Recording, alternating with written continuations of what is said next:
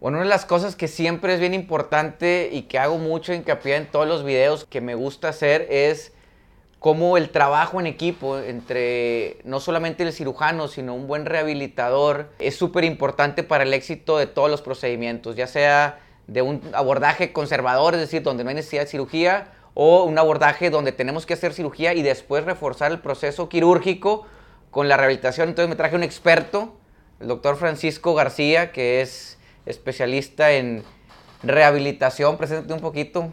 Pues bueno, este, muchas gracias, Víctor, como siempre. Este, Gustazo. Un placer estar aquí contigo, que gracias por la invitación. Y sí, bueno, yo soy especialista en medicina del deporte, rehabilitación, y desde hace algunos años trabajamos con un buen equipo. Yo quería rodearme de cirujanos que, aparte que fueran muy buenos para operar, escogieran o decidieran bien cuándo operar y cuándo no, porque de repente me pasa que el paciente lo operan cuando no es necesario y eso es algo que te deja ahí un mal sabor de boca. Entonces, Y que no todo se debe operar, ¿no? Es lo que siempre platicamos, de que muchas veces yo te envío un paciente y te digo, ¿sabes qué, Francisco? Yo creo que trae una lesión estable de este tipo. Yo creo que sácale todo el jugo que puedas al tratamiento conservador y el éxito radica en saber cuándo es necesaria la cirugía, pero sobre todo cuándo no es necesario operar. Y eso tú eres, yo creo que punta de lanza en cuanto al tratamiento conservador y cómo sacarle todo el provecho al tratamiento no quirúrgico. Sí, bueno, eh, primero cuando tenemos algún paciente que nos lo mandan ustedes y que ustedes consideran que tiene posibilidades de salir sin cirugía, pues para empezar para el paciente eso le deja una tranquilidad porque normalmente nadie se quiere operar. Pero cuando el, traumatólogo le dice, mira, si hay posibilidades de no operar, vamos a intentar algo, bueno, el paciente va con mucha esperanza y lo que tratamos es eso, de sacar, como dices tú, el jugo, todo el jugo posible a que el, el paciente puede evitar la cirugía. Y afortunadamente se logra en la mayoría de las veces. Cuando no, es porque, bueno, habrá alguna lesión que ya le dice al paciente, mira, ya no se puede, esto ya no podemos manejarlo de otra manera. Vamos de regreso con el traumatólogo, se viene de regreso con ustedes y ustedes toman la mejor decisión para resolverlo, pero sí el paciente tiene que estar tranquilo de que siempre se hace lo mejor pensando en su lesión y en él, no tomando en cuenta ningún otro interés, que eso es lo que a mí me gusta, por ejemplo, de trabajar con ustedes y contigo y con algún otro doctor que tenemos por ahí en el equipo que trabajamos muy bien. Y eso es algo que me deja tranquilo a mí y sé que el paciente está en las mejores manos. Oye, ¿cómo es? De hecho, tenemos un paciente, eh, voy a omitir nombres, obviamente, por la privacidad, pero el día de mañana era una lesión que pensábamos que, o al menos yo pensaba de forma particular, que se podía tratar de conservar una lesión de menisco. Y el paciente me dice, mejoré, pero no mejoré lo suficiente como para estar al 100%. Y ahí es cuando es importante cerrar filas y decir, mira, platicar el caso, ¿no? Porque muchas veces los mismos doctores decimos, hazte rehabilitación o haz unos ciertos ejercicios, pero si no cierras filas y haces equipo con alguien que sea especialista, el paciente se pierde y dice, bueno, pues es que no quedé tan bien, ¿no? Entonces lo que buscamos es que regrese a las mismas actividades previas a la lesión. Este paciente en particular me dice, estoy mejor, pero no estoy al 100%. Entonces platicamos, oye, ¿cómo ves? Yo creo que ya es hora de hacer un procedimiento mínimo invasivo para arreglar esto.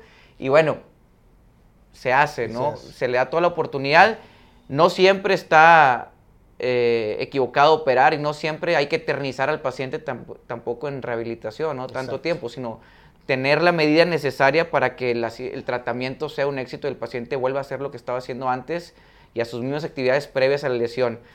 Para poner aquí un poquito en contexto, Francisco es, el, es parte del equipo médico de los Rayados, es el, el médico que está ahí en cancha con, con los jugadores, Así es. entonces tiene mucha experiencia en todo tipo de lesiones deportivas, degenerativas, entonces pues lo lleva de primera mano, ¿no? Todo lo que ves con los pacientes que, que tienes ahí en cancha, platícanos un poquito de cómo es este, este tipo de, Claro. pues, de tu trabajo, ¿no? Bueno, antes de ir a eso, nada más iba a comentar una cosa. El paciente tiene todo el derecho de decirle a su traumatólogo, comunícate y, y platiquen de mi caso con la persona que me estás mandando a rehabilitación.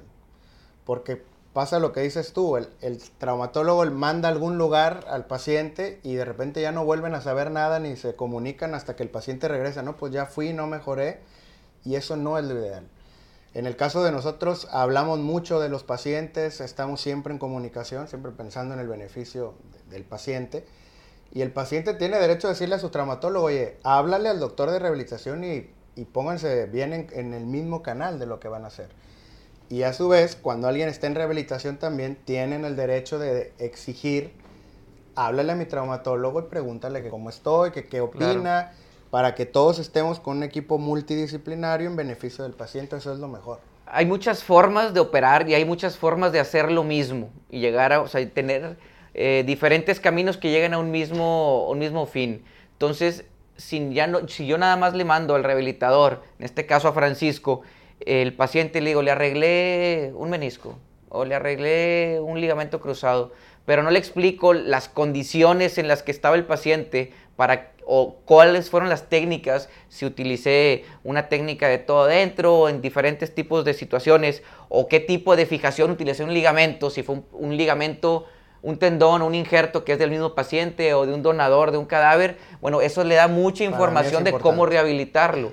Y ¿Quién va a tener el mejor beneficio? Pues obviamente el paciente, porque conocemos del mismo paciente todos los pormenores y el éxito de esto pues es un porcentaje mucho mayor. Y era lo que platicabas, ¿no? Me imagino. sí, me refería a eso de comunicarse y, tener una línea de comunicación directa como la tenemos nosotros de cualquier duda de alguna situación del paciente y estamos siempre en el mismo canal. Y sí, bueno, por otro lado, desde hace 13 años yo trabajo soy el encargado de la rehabilitación de los jugadores ahí de Monterrey. Ese es mi trabajo base. Soy empleado del club desde hace 13 años. Cuando no hago nada con el club, me vengo al consultorio a trabajar. A veces por los viajes se complica, pero bueno, la experiencia, las técnicas que uno va buscando siempre en beneficio del atleta de alto rendimiento, la mayoría de esas cosas, esa las experiencia, las manejo con mis pacientes y se las se los voy platicando y le digo, mira, esto que te estoy haciendo es lo mismo que le hago a X jugador del equipo que vas a ver jugar el fin de semana. O esto que te pasó a ti, le pasó a este. Digo, tratando de que el paciente sienta que lo que le pasa es algo que se puede recuperar bien. Y dice, bueno, si aquel se recuperó y le pasó lo mismo que a mí, bueno, quiere decir que es algo que tiene muy buena posibilidad de éxito. Entonces, Siempre y, tratamos de y tratar de ser empáticos con el paciente, porque el paciente llega con una lesión que, es única, ¿no? O sea, él no sabe nada y tratar de... que... Sí, o sea, es el único que le ha pasado y, tiene el miedo de que desconoce... Voy a quedar bien, claro. voy a volver a jugar. Voy a caminar, voy a caminar chueco. Siempre hay una historia que dice que, se comparan con el vecino, ¿no? O sea, se comparan con el amigo, se comparan con alguien. Y es bien importante saber que no hay lesiones iguales, o sea, hay lesiones parecidas y no hay dos individuos iguales. Cada lesión en cada paciente puede ser diferente. Y aunque tratamos de hablar de una cierta normalidad en este tipo de lesiones, pues los cuerpos juegan un, factor importante. Juegan definitivamente en números fríos como la técnica de operarse o la técnica de rehabilitarse, pero hay otros factores que pues, a veces no se pueden medir. Entonces es lo que tratamos de nosotros disminuir o normalizar un poquito para que el éxito sea el mismo, ¿no? Así como hay múltiples factores que originan que alguien se lesione. Acabo de leer un artículo donde mencionaban todos los factores que intervienen para que un jugador, por ejemplo, se rompa el, ligamento cruzado o se desgarre. Psicológicos, nutricionales, de descanso, de recuperación de muchas cosas, de estrés Así también hay muchos factores que intervienen para que cada quien evoluciona de la misma lesión de, diferente forma. El paciente siempre le tienes que dejar claro que no tiene que buscar ir en una competencia con otro paciente que le pasó lo mismo. Tiene que buscar él, la competencia es con él mismo. Ir cada día mejorando, no adelantar los plazos, seguir las indicaciones de la mejor manera, le das tips alrededor, no nada más los ejercicios, sino come bien, aliméntate algún suplemento, descansa, que todo eso tiene que ver. Entonces, todo eso al final se conjuga en que el paciente va, evolucionando bien. Oye, ahorita que me dices suplementos, ¿cuál es la cosa? Porque a veces llegan los pacientes con eh, comentarios de, de, amigos o de vecinos, etcétera. ¿Cuál es la cosa más rara que te ha dicho un paciente que le recomendaron para mejorarse más rápido? Así que te acuerdas en, tu consulta que te ha llegado. Híjole. te voy a poner un ejemplo. A, mí me toca mucho que vienen y me dicen que cartílago de tiburón, cuando los opero en la rodilla del cartílago, para que eso lo regenera. El ajo negro, que es algo que está de moda y que yo traigo un pleito casado en redes sociales con esto. Y hay una cosa que es, que la verdad eh, me llama mucho la atención, porque es a un paciente le empezaron a que tenía que juntar, esto fue verdad, ¿eh? no sé si está que ver, la orina de, ¿qué? 24 horas. Y. Y tomársela. Sí, sí, he oído hablar de la orinoterapia, pero mira, como que cuando el a mí el paciente la verdad no me toca tanto que él me diga, ¿me puedo tomar esto? Normalmente me preguntan, ¿me podré tomar algo? ¿O hay algo que me tenga que tomar para mejorar de mi lesión? La gran mayoría de las veces no tienen que tomar nada. El paciente, bueno, la industria de los suplementos es una industria multimillonaria. La gran mayoría de las veces una persona común y corriente que tenga una dieta sana, que se alimente bien, que descanse bien, que no sea profesional, no tendría que tomar algún suplemento por su cuenta. Cuando algún doctor detectamos algo y se lo damos, bueno, es por algo, pero el paciente normalmente va y, pues déjame agarrar un multivitamínico y casi nunca es necesario. Cuando es un atleta de alto rendimiento, ahí cambia. Ahí sí tienes que tener unos requerimientos muy diferentes y mucha suplementación. A un futbolista profesional, por ejemplo, llega en la mañana y tiene cinco vasitos con diferentes suplementos. ahí. Con cada uno de acuerdo a pruebas de genética, de nutricionales, etcétera. A cada uno se le asigna una cantidad de suplementos que debe de tomar. Pero bueno, eso es un alto rendimiento. En los que no somos, si comes de todo y comes sano y balanceado, te deberías de poder recuperar bien de cualquier lesión sin ningún problema. Sí toca a veces que algún paciente trae mucha atrofia muscular y a lo mejor y ves que a lo mejor también tiene algún problema de que tiene bajo peso. En ocasiones se le puede apoyar con algún suplemento de algo de proteína o algo cuando quieres que gane masa muscular, pero son casos contados, ¿no? No crean que porque están lesionados el paciente comete el error que empieza a tomar suplementos y licuados y empieza a ganar peso, porque acuérdate que cuando están lesionados hacen menos actividad, entonces empiezan a tomar un suplemento y empiezan a subirnos de peso y eso no es bueno para una lesión o una cirugía. Entonces hay que tener cuidado. Pues, por ejemplo, a mí me llegan mucho al consultorio y me preguntan, doctor, ¿por qué un jugador o un atleta profesional vi que le pasó lo mismo que me pasó a mí? Pero él a la semana ya estaba jugando, yo llevo un mes y todavía me duele cuando camino. ¿Qué le explicas normalmente tú al paciente cuando llegan así? Mira, la verdad es de que, como les digo, no hay pacientes iguales, hay que individualizar cada caso, pero es bien importante ver la dimensión, ¿no? El paciente profesional vive de eso, tiene todo un equipo de personas que trabajan con él, tiene doble sesión, él para empezar se dedica a eso y tiene una masa muscular que tiene eh, una repercusión importante en las lesiones. Impide que haya una lesión importante, por ejemplo, o disminuye la probabilidad de que haya lesiones. Por eso siempre, tanto Francisco como yo les decimos a los pacientes, no empiecen a hacer ejercicio de la nada, sino pónganse fuertes porque en eso recae el que te vayas a lesionar o no. Pero también, hablando de los deportistas, ellos se hacen el diagnóstico el mismo día de la lesión, no andan dando largas, no andan diciendo, híjole, me siento bien ahorita, déjame y le doy tantito. me quita solo. Me, quita solo, me pongo una pomadita que me recomendaron, sino le ponen nombre y apellido a lo que está pasando de forma rápida.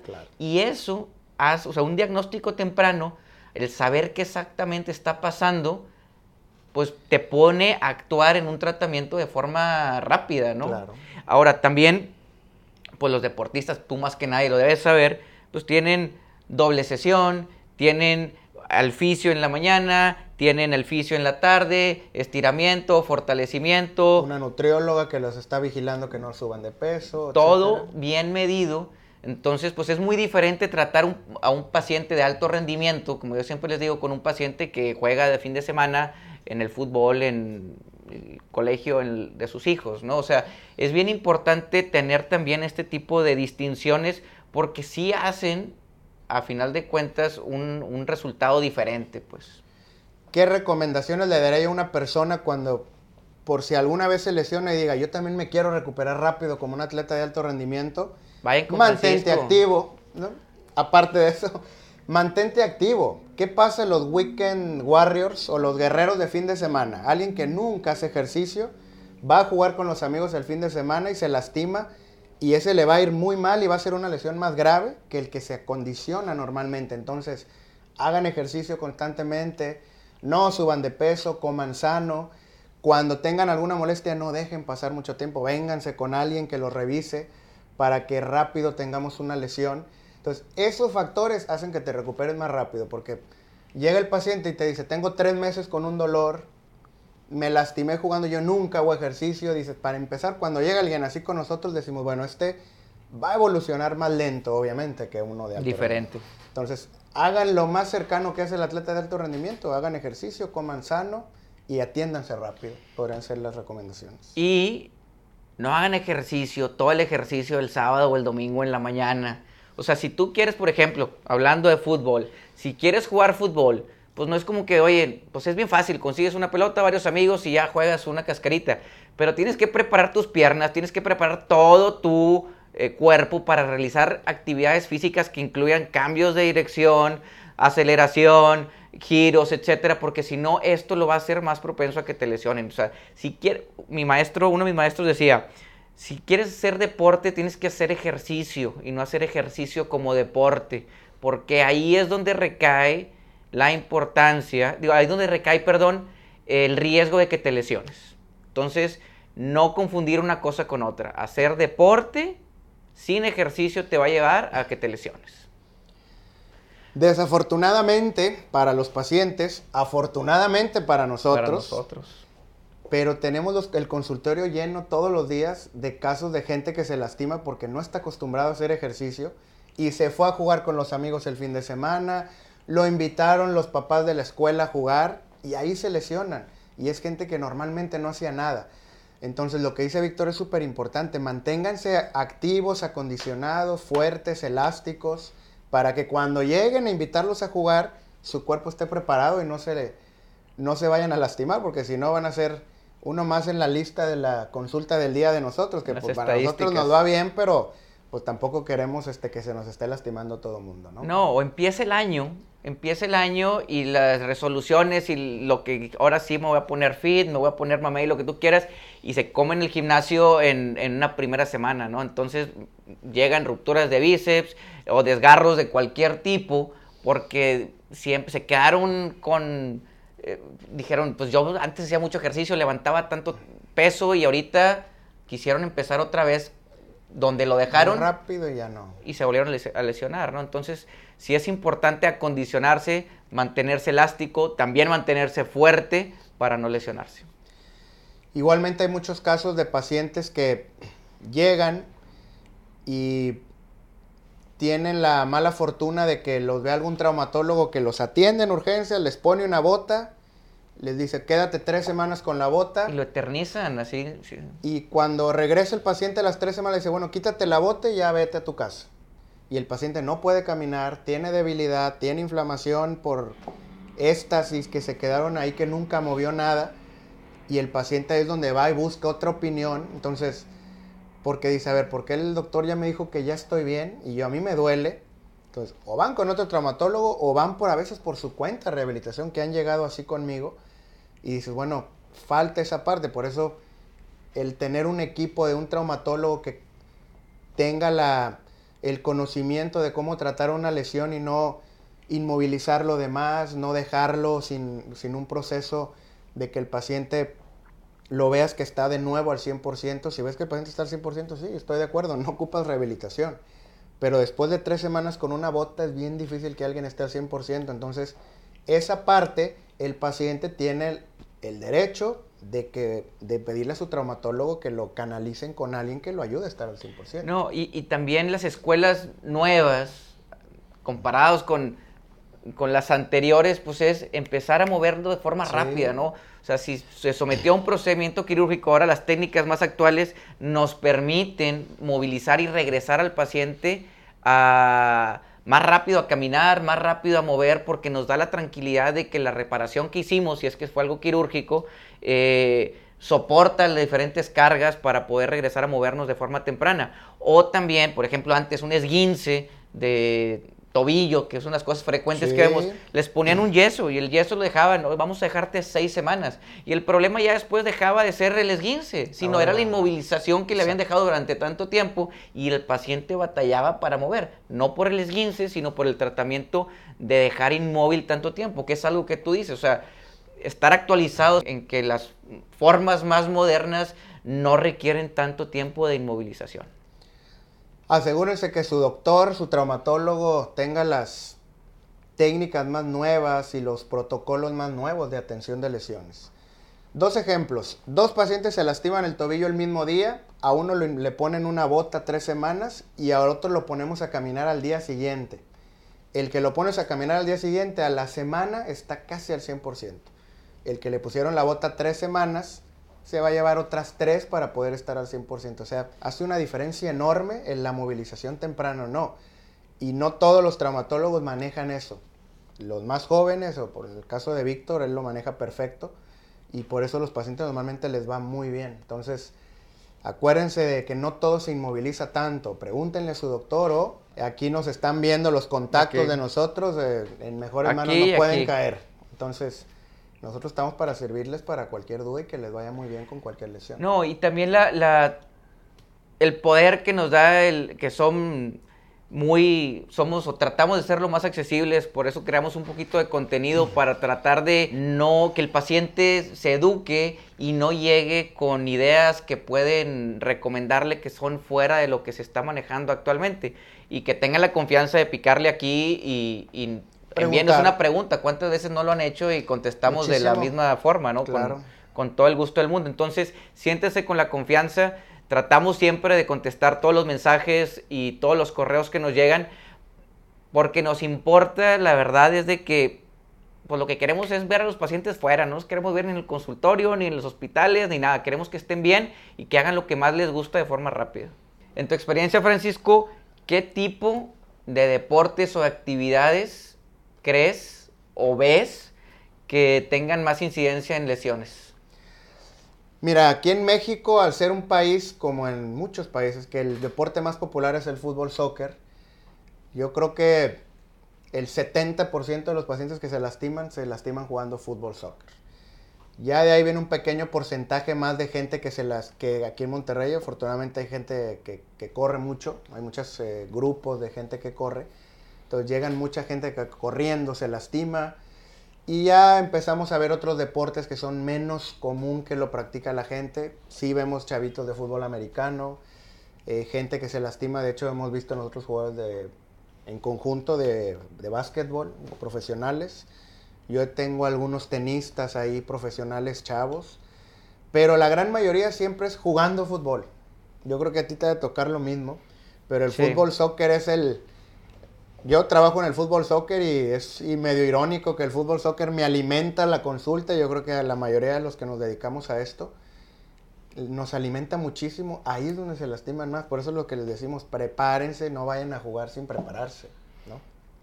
Y ese yo creo que es, el fútbol soccer es, como bien lo dices, porque le exiges demasiado, por ejemplo, a tus rodillas, puede ser a tus tobillos también, pero cambios de dirección, eso es bien importante, los cambios de dirección. Y ahora con los, los tachones, los multitaco y estos que hay un mayor agarre al césped y hay un giro, por ejemplo, pues prácticamente hacen más, hay más probabilidades de que te lesiones un menisco, un ligamento cruzado anterior. Ahora, algo que vemos, y no sé si te pase también, es de que ahora más las mujeres están jugando el fútbol soccer.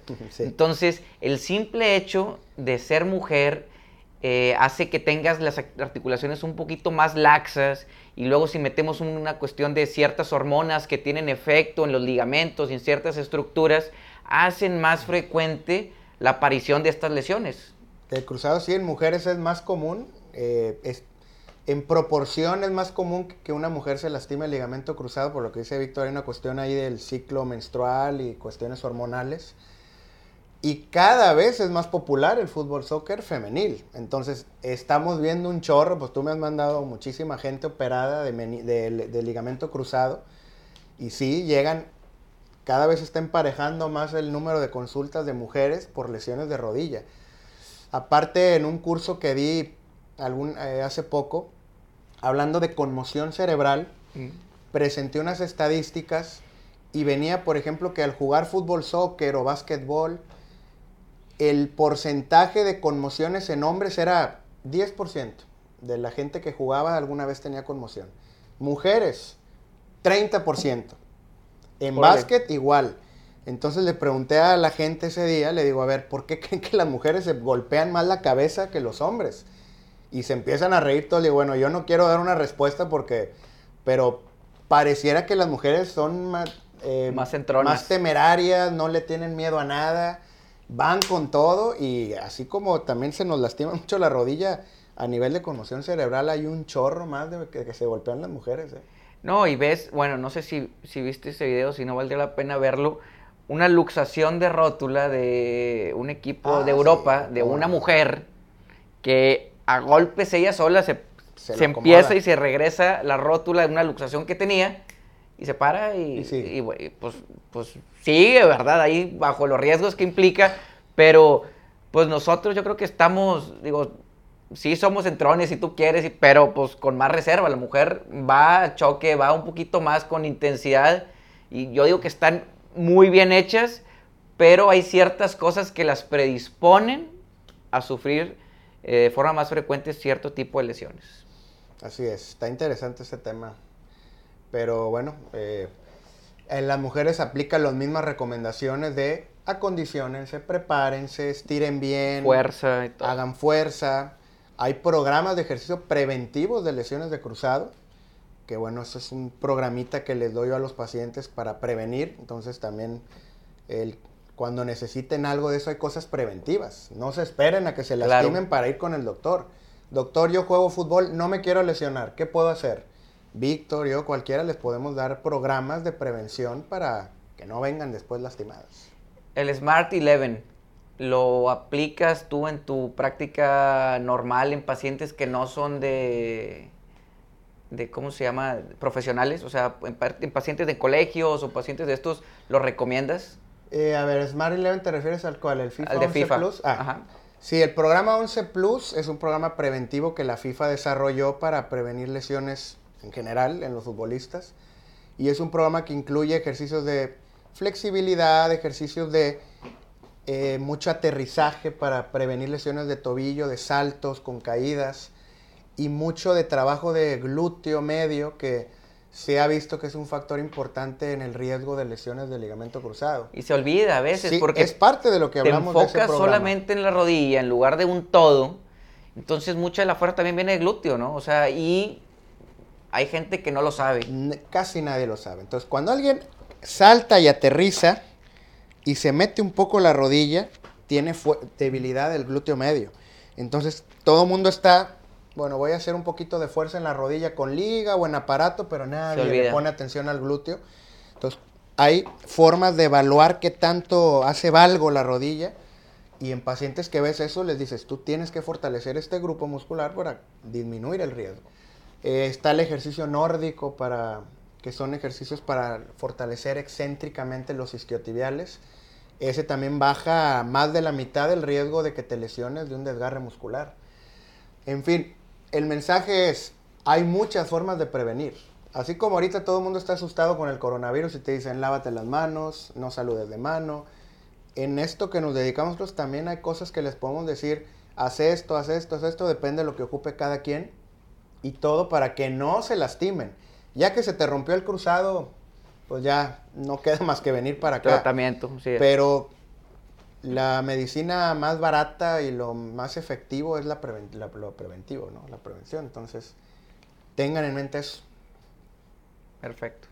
Cisco. Muchas gracias, Víctor, por la invitación. Espero que me vuelvas a invitar a otro. No, hombre, gracias. Yo, al contrario, agradecido que te hayas tomado el tiempo de, de venir gracias a ustedes. Háganos saber qué más quisieran eh, que les platiquemos, dudas que tengan o cosas que les podamos compartir o que lo poquito que les podamos enseñar. Mándanos un correo. Aquí viene el teléfono de Francisco, los datos de Francisco y el mío. Eh, la verdad sí nos gustaría saber cómo ayudarlos, cómo enseñar un poquito de lo que sabemos para evitar que te lesiones y si ya se lesionaron, pues también ayudarles un poquito para llevar poco a poco en, su plan de recuperación y tratamiento. Francisco. Muchas gracias. Y a sus órdenes. Buenas noches.